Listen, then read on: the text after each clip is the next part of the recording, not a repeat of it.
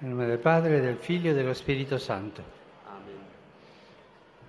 Lesung aus dem Brief des Apostels Paulus an die Galater. An die Gemeinden in Galatien.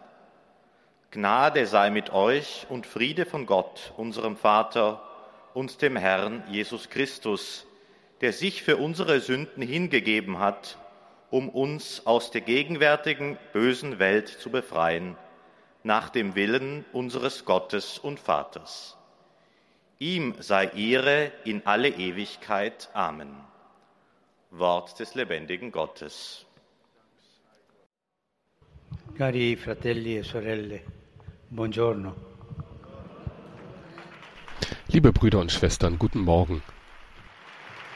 Dopo il lungo itinerario dedicato alla preghiera,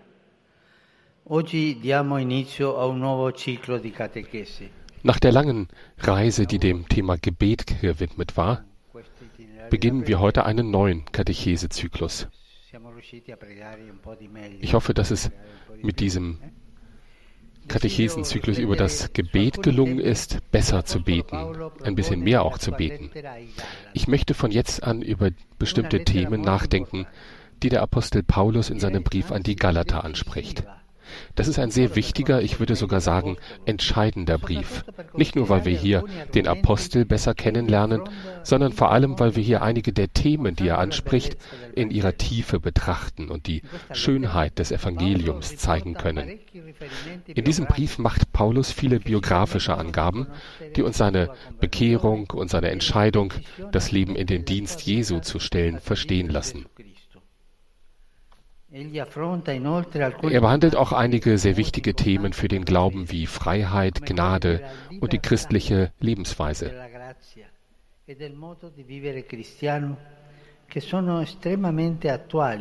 Diese Themen sind sehr aktuell, weil sie viele Aspekte im Leben der Kirche heute berühren. Das ist überhaupt ein sehr aktueller Brief. Der könnte wie für unsere Zeit geschrieben sein.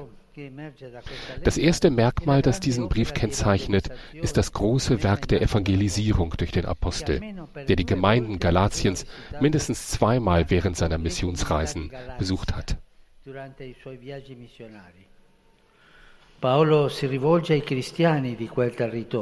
Paulus wendet sich an die Christen in diesem Gebiet. Wir wissen nicht genau, auf welche geografische Region er sich bezieht. Wir können auch nicht mit Sicherheit das Datum angeben, an dem er schreibt. Was wir wissen, ist, dass die Galater ein altes keltisches Volk waren, das sich durch viele Wechselfälle hindurch in jener ausgedehnten Region Anatoliens niedergelassen hatte, deren Hauptstadt Ankyra war, das heutige Ankara, die Hauptstadt der Türkei.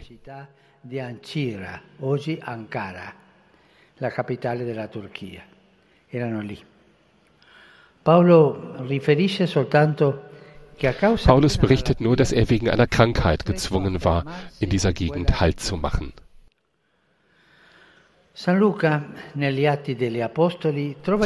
Der heilige Lukas schildert in der Apostelgeschichte hingegen eine eher spirituelle Motivation. Er schreibt, weil ihnen vom Heiligen Geist verwehrt wurde, das Wort in der Provinz Asien zu verkünden, reisten sie durch Phrygien und das galatische Land. Die beiden Darstellungen widersprechen sich eigentlich nicht. Sie zeigen vielmehr, dass der Weg der Evangelisierung nicht immer von unserem eigenen Willen und unseren Plänen abhängt, sondern die Bereitschaft verlangt, sich formen zu lassen und andere Wege zu gehen, die nicht vorhergesehen waren.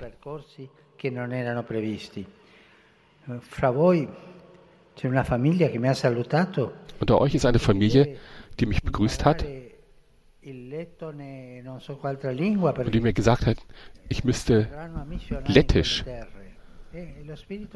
Sie wolle Lettisch lernen und Missionare in diese Gegend schicken. Das ist heute noch so. Die Sprachen lernen und Mission betreiben bis an die Enden der Erde.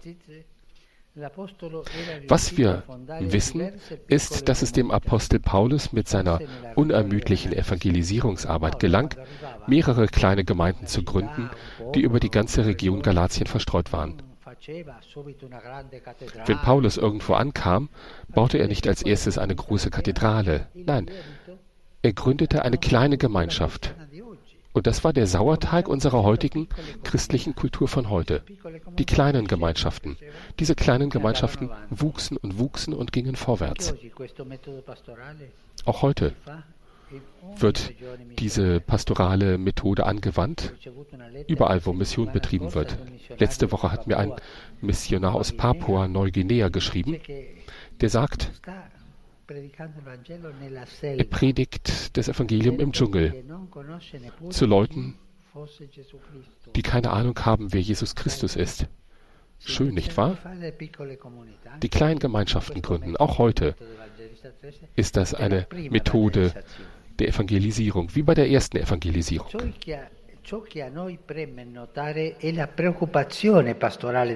Achten wir mal besonders auf die pastorale Sorge des Paulus ganz voll Feuer. Nach der Gründung dieser Gemeinden nimmt er eine große Gefahr für ihr Wachstum im Glauben wahr. Wie, wie Eltern, die sofort sehen, welche Gefahren ihr, welchen Gefahren ihr Kind ausgesetzt ist. Come diceva uno, vengono gli avvoltoi a fare strage nella comunità. Tatsächlich hatten einige Christen, die vom Judentum herkamen, diese Gemeinden des Paulus unterwandert und begannen damit Theorien auszusehen, die der Lehre des Apostels widersprachen. Dabei gingen sie sogar so weit, ihn zu verunglimpfen. Man fängt mit der Lehre an und am Schluss wird der Apostel runtergemacht. Wie wir sehen, ist es eine uralte Praxis, sich bei bestimmten Gelegenheiten als alleiniger Besitzer der Wahrheit darzustellen und die Arbeit anderer herabzusetzen. Sogar durch Verleumdung. Diese Gegner des Paulus argumentierten, dass sich auch die Heiden der Beschneidung unterziehen und nach den Regeln des mosaischen Gesetzes leben müssten secondo le regole della legge mosaica. Tornano indietro. Sie gehen zurück, sie wenden sich zurück zu den früheren Observanzen. Das, was eigentlich vom Evangelium schon äh, überwunden war. Sie gehen zurück. Die Galater hätten also ihre kulturelle Identität aufgeben müssen, um sich den für die Juden typischen Normen, Vorschriften und Bräuchen zu unterwerfen. Und nicht nur das. Diese Gegner argumentierten, dass Paulus kein echter Apostel sei und auch gar keine Autorität habe, das Evangelium zu verkünden. So oft sehen wir das. Irgendeine christliche Gemeinschaft. Die fangen mit solchen Geschichten an und am Schluss greifen sie den Pfarrer und den Bischof an. Das ist wirklich die Straße des Bösen. Leute, die spalten, nicht zusammenführen. Hier in diesem Galaterbrief sehen wir diese Prozedur. Die Galater befanden sich in einer Krisensituation. Was sollten sie tun? Hören und befolgen, was Paulus ihnen gepredigt hatte, oder auf die neuen Prediger hören, die ihn anklagten? Man kann sich leicht den Zustand der Unsicherheit vorstellen, der ihre Herzen aufwühlte. Für sie war das Kennenlernen Jesu und der Glaube an sein Erlösungswerk durch Tod und Auferstehung wirklich der Beginn eines neuen Lebens, eines Lebens der Freiheit. Sie hatten einen Weg eingeschlagen, der es ihnen erlaubte, endlich frei zu sein.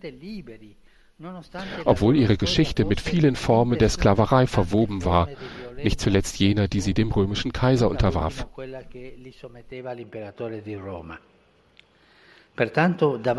Darum fühlten sie sich angesichts der Kritik der neuen Prediger verloren und unsicher, wie sie sich verhalten und auf wen sie hören sollten.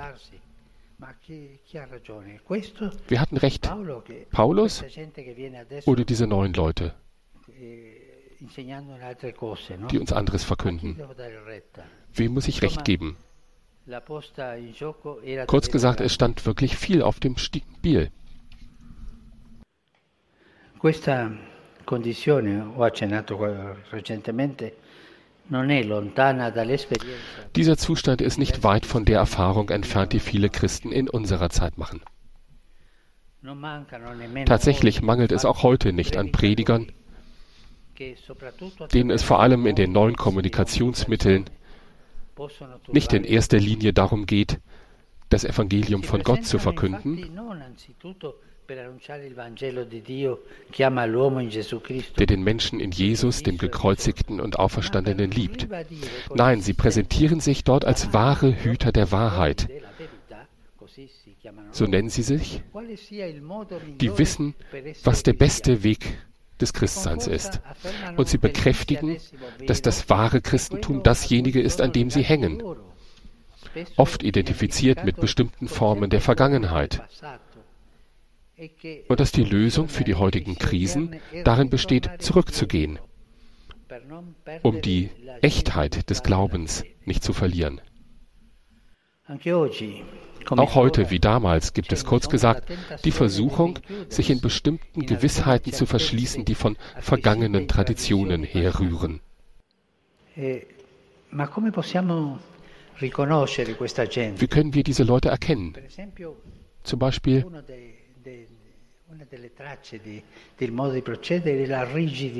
eine der Spuren ist die Strenge. Statt dass uns das Evangelium fröhlich und frei macht, sieht man bei denen nur Strenge. Das muss man tun, das muss man tun die Strenge, die Starrheit, das sind diese Leute. Das Befolgen der Lehre des Apostels Paulus im Brief an die Galater wird uns helfen, um zu verstehen, welchem Weg wir folgen sollen. Der vom Apostel gezeigte Weg ist der befreiende und immer neue Weg des gekreuzigten und auferstandenen Jesus. Der Weg der Verkündigung, der sich durch Demut und Geschwisterlichkeit verwirklicht. Die neuen Prediger wissen nicht, was Demut ist oder Geschwisterlichkeit. Der Weg des sanftmütigen und gehorsamen Vertrauens. Die neuen Prediger kennen die Milde und das Vertrauen nicht. Und dabei die Gewissheit, dass der Heilige Geist in jedem Zeitalter der Kirche wirkt. La fede eh, nello Spirito Santo presente nella Chiesa ci porta avanti. E Im letzten ist es der Glaube an den Heiligen Geist, der in der Kirche präsent ist, welcher uns voranbringt und uns rettet. Danke.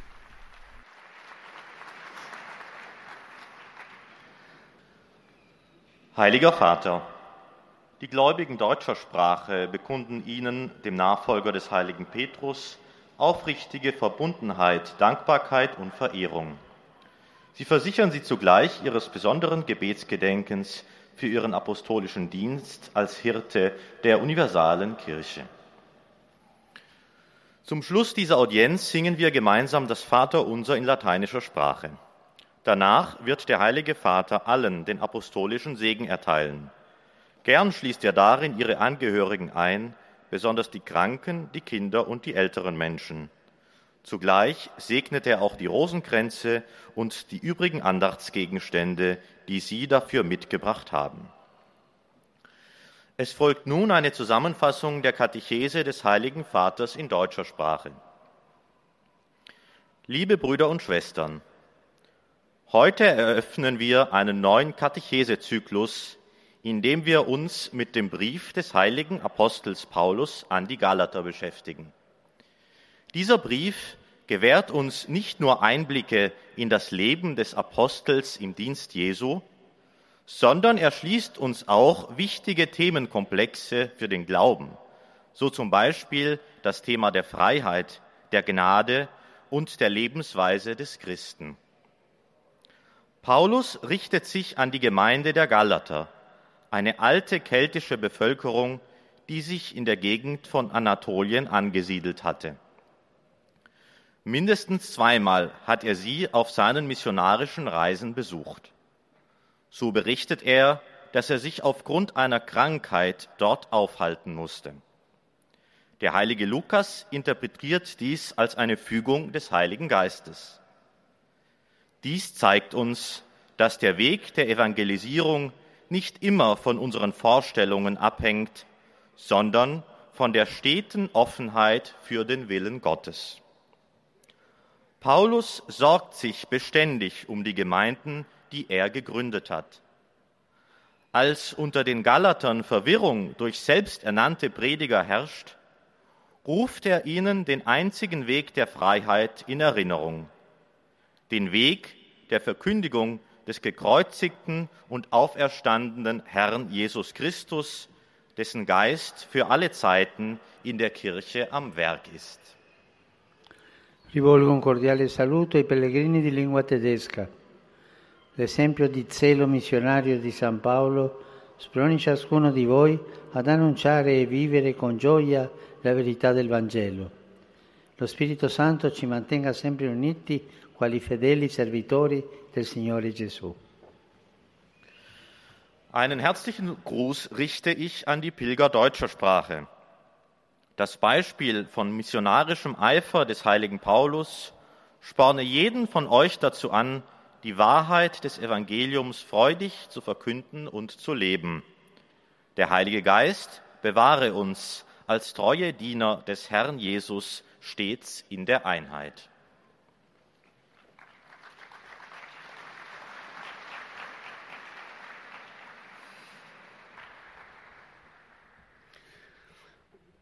Padre Santo, lieti e riconoscenti i pellegrini di lingua italiana qui presenti esprimono al successore di Pietro sincera fedeltà e filiale devozione che accompagnano con costanti preghiere al Signore per la vostra persona e per tutte le intenzioni del vostro universale ministero apostolico. L'udienza si concluderà con il canto del Padre nostro in latino, al termine del quale il Santo Padre impartirà ai presenti la benedizione apostolica, che stende a tutte le persone care, in modo speciale ai bambini, agli anziani, a quanti sono provati da particolari sofferenze. La sua benedizione è inoltre estesa alle corone del rosario e agli altri oggetti di devozione che ciascuno ha con sé.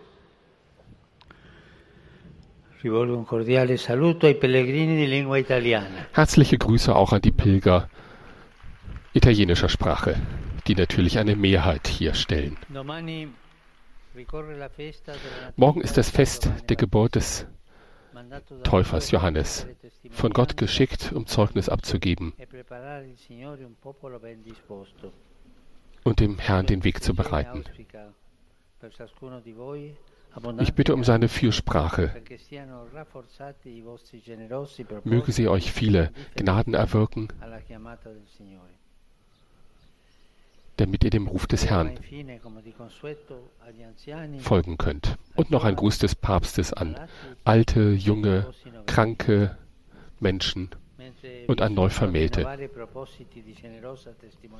Es folgen das Vaterunser und der Segen von Papst Franziskus. A tutti la mia benedizione.